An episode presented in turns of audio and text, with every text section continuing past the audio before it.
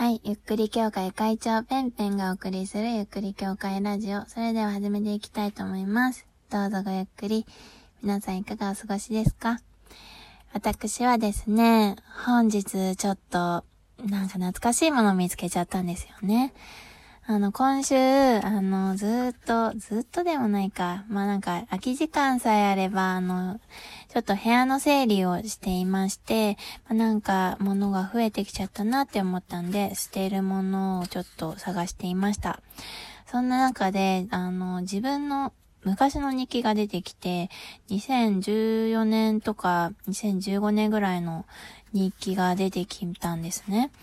それを、まあ、捨てようかなって思ったんですよ。日記ってかさばるし。でも、ちょっと読んだら意外と面白くて、あのーまあ、私、こういう風にラジオトークでも話すじゃないですか、こうやって。で、まあ、結構こういう風になんかログを取ったりとか、記録を残したりとか、そういうことをするのが結構好きで、あの、この時はね、あの、だから2015年とか2014年の時はもちろん ラジオトークなんてなかったですけど、なんかツイッターとかブログとかそういうものはね、好きだったし、あの、ちょっとそういうのに載せにくいことがね、この紙のノートに書いてあって、結構こた、こと細かく、なんか、恥ずかしいことから、すごく、なんか、自分こうなりたいとか、そういう熱い思いが書いてあったりとか、あとはなんか、なんか今日の服とか、結構私の、あの、好きなこととか、困っていること、悩みうん、あと、その、なんていうのかな、頑張りたいこととか、そういう、その時の、あの、苦労、あともうスクラップビルドしてる毎日のその情熱的な内容、そういうものがぎっしりと詰まっていて、すごく読んでいて胸が熱くなったし、刺激を受けたし、あと、純粋に面白かった。私のその毎日が。っていう風に思ったので、まあなんかね、最近ね、コロナでなんか私もちょっとうつうつとすることがあったりだとか、なんか、こう、ね、目の前のことにバーって全力で集中できるような毎日ではないなっていう風に感じていたりとかしますけど、2015年の私は、毎日本当に魂を燃やしながら、あの、過ごしていたんだなっていうのが、なんか純粋に感動しちゃって、うん。まあそんな中でもね、ちょっと今日紹介したいなと思う日がありました。まあちょっとうつつとしちゃうけど、あのキュンキュンするエピソード、エピソードというかそういう日があったので、ちょっと話していこうかなというふうに思います。はい。あの、結構長いので、全部話しきれるかちょっとわからないんですけれども、話せるところまで話していこうかなと思います。よし、頑張って全部読み上げていこうと思います。はい。えー、2015年の8月の27日の出来事です。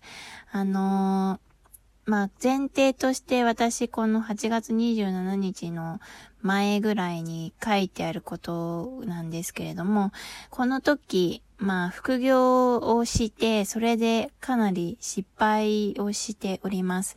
クライアントから、あの、クレームみたいのが来ちゃって、で、それでかなり落ち込んで、なんかうつうつとして、落ち込んで気持ちも悪いし気分も悪いみたいなそういう状態になっています。で、えっ、と、まあ私、そういう時、ビレッジヴァンガードに行くんですね。習慣としてそういう習慣書いてあります。で、ビレバンに行ったけど、なんか元気になれなかったとか、そういうことが書いてあったりとかします。で、この8月27日もビレバンに行くことから始まるわけですね。はい。ビレバンに入る前に、いいなって思った男の子がいた。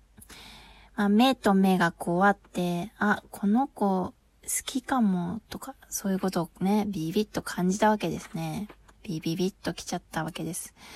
まあ、一目惚れとか、あんまりしないタイプなんですけれどもね、まあ、相当、なんか、気に入った子がいたんでしょうね。うん。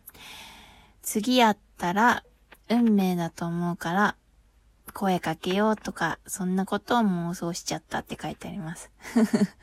かわいいですね、私。はい、6年前の私、そんなことを妄想していました。はい。そう思っていたら、ビレバンのリュックコーナーでさっきの男の子に声をかけられた。なんと、ちょっといいなって思っていた男の子から声をかけられました。よかったらお茶しませんか？って言われた。まあ私、今でもなんかたまに謎ナンパされますけれども、まあ多分ね、老若男女で声をかけやすいんでしょうね。人類、人類が声をかけやすい女みたいな、そういう感じだと思うんですよね。うん。まあ、おばあちゃんには道を聞かれ、まあ外国人にも道を聞かれ、まあなんか男性からは、えー、顔、マスクで顔見えないのにナンパされるみたいなね。うん。もう声かけやすいオーラが出てんだと思いますよ。うん。まあなんか私のナンパ話は、あの、ナンパとかで調べると多分ね、いろいろ出てくると思うのでね、ぜひ、あの、ウーバーイーツにナンパされた話とかね、友達が面白いって言ってくれたので、興味ある人はぜひ聞いてみてください。はい。で、まあ私、ナンパされました。今では絶対ついていかないんですけれども、この時は、はい、つって、って書いてあります。つってしたんですね。釣られたんですね。はい。で、ビレ版の、えー、ものを見ながら、店内をうろうろしながら会話をした。いくつですかって言われて、多分、君より年上だと思う。ペレレサイって言ったら、あーって顔された。若く見られちゃったなって思った。まあ、だから、彼的に自分よりも年下もしくは同い年ぐらいって思ったんだけど、年上だったっていうので、あーって顔をされてます。彼は21歳だった。あー、元彼のブルーウェル君と同い年か。だから元彼と同い年の男の子にナンパをされたわけですね。うん。はい。まあ、そんなビレバン店内をうろついて一通り会話をした私たちですが、お茶しませんか？と誘われましたが、日本酒が好きという話が上がりましたので、えー、日本酒のバーに行った。関西出身で京都に日本酒カクテル飲みに行くとかそういう話をしたから日本酒のバーに行ったって書いてあります。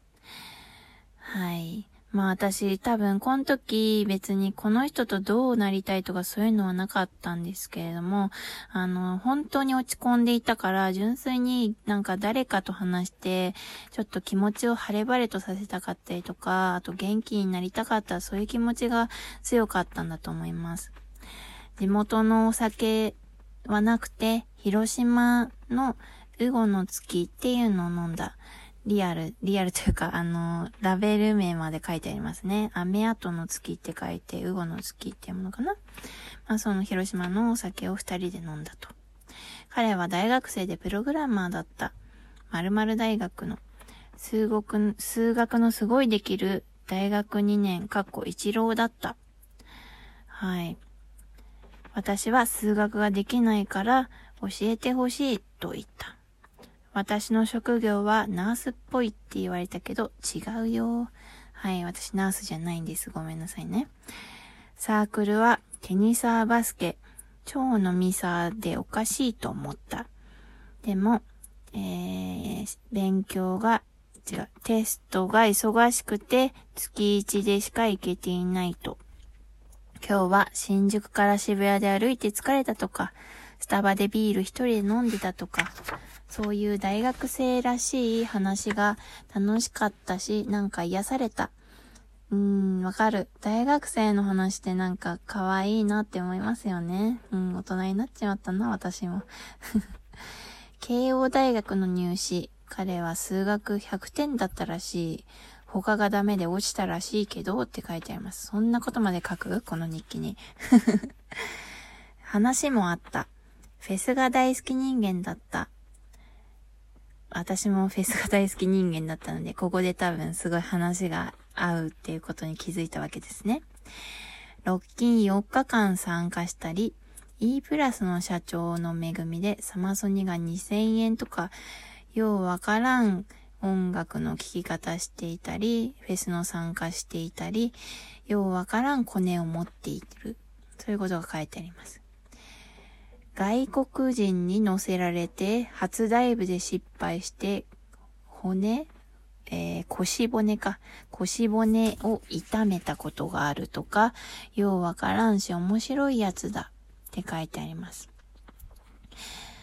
えー、私がよく行くカフェがある。まあ、このカフェ名は言いませんけど、そこが高校の時から好きらしい。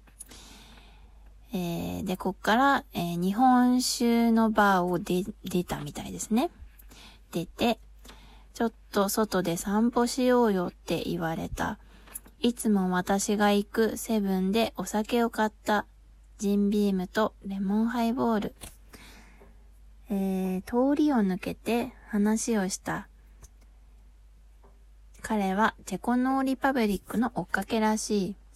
私もチェコノーリパブリックのライブに行ったことがあったりとかしたので、多分それでどの曲がいいよねとか、あと、なんか、なんだろう、その、彼がね、これ思い出して言ってるけど、なんかね、本当に小さい箱でやっている時からずっと追いかけてたから、お前新参者だな、みたいな、なんかそういう話をね、された記憶がある。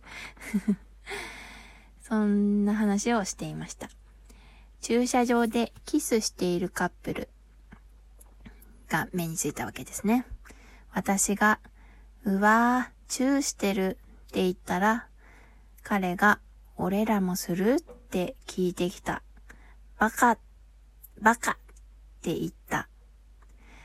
カプセルホテルの前通るときも入るって言われたけど、私はバカって言った。人気がいなくなって左に曲がった。